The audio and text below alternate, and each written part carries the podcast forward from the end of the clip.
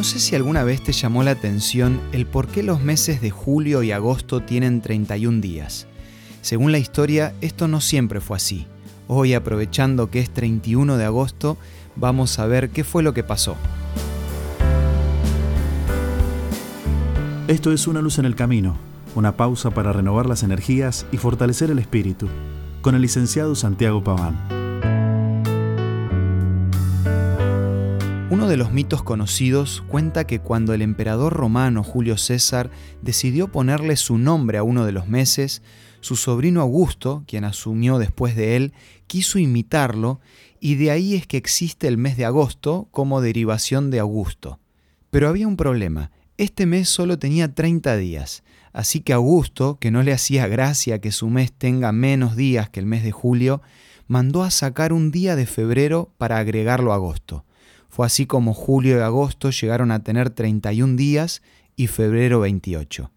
Más allá de que este mito sea verdad o no, describe la ambición y el orgullo que tenía Augusto César. Si bien fue uno de los emperadores más poderosos del imperio romano, su vida no es más que un eslabón en la interminable cadena de hombres y mujeres con problemas de orgullo y miedo a la pérdida de control.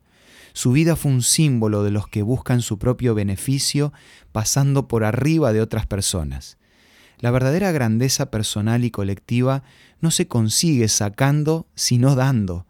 Cuando perdemos de vista lo más importante que son las personas, podemos caer en el error de buscar beneficios egoístas lastimando a los demás. En cambio, cuando ponemos en primer lugar el servicio y el altruismo, podemos disfrutar de dar un servicio desinteresado, porque la única grandeza que vale no consiste en lo que recibimos o sacamos, sino en lo que compartimos. Del hombre más grande que alguna vez haya pisado nuestra tierra, se dice que vino para servir y no para ser servido. Y curiosamente, este personaje de nombre Jesús fue contemporáneo a Augusto César tremendo abismo de diferencia entre los dos. Mientras uno mostraba su egoísmo reclamando honores, el otro se entregaba a los demás en acciones de amor. Uno vivía para sí mismo, el otro para servir y para salvar. En este 31 de agosto, ¿a cuál de los dos preferís imitar?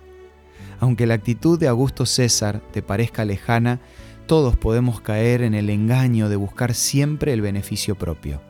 Es por esto que te quiero ofrecer como ayuda la revista Sentimientos, que podés solicitarla gratuitamente de la siguiente manera. Envíanos un WhatsApp al 1162 26 1229 o búscanos en Facebook como Una Luz en el Camino. La revista Sentimientos te va a hacer conocer un nuevo camino para disfrutar de la vida un día a la vez. Esto fue Una Luz en el Camino. Te esperamos mañana para un nuevo encuentro cuando volveremos a decir, permitamos que a lo largo de las horas de cada día Dios sea una luz en nuestro camino.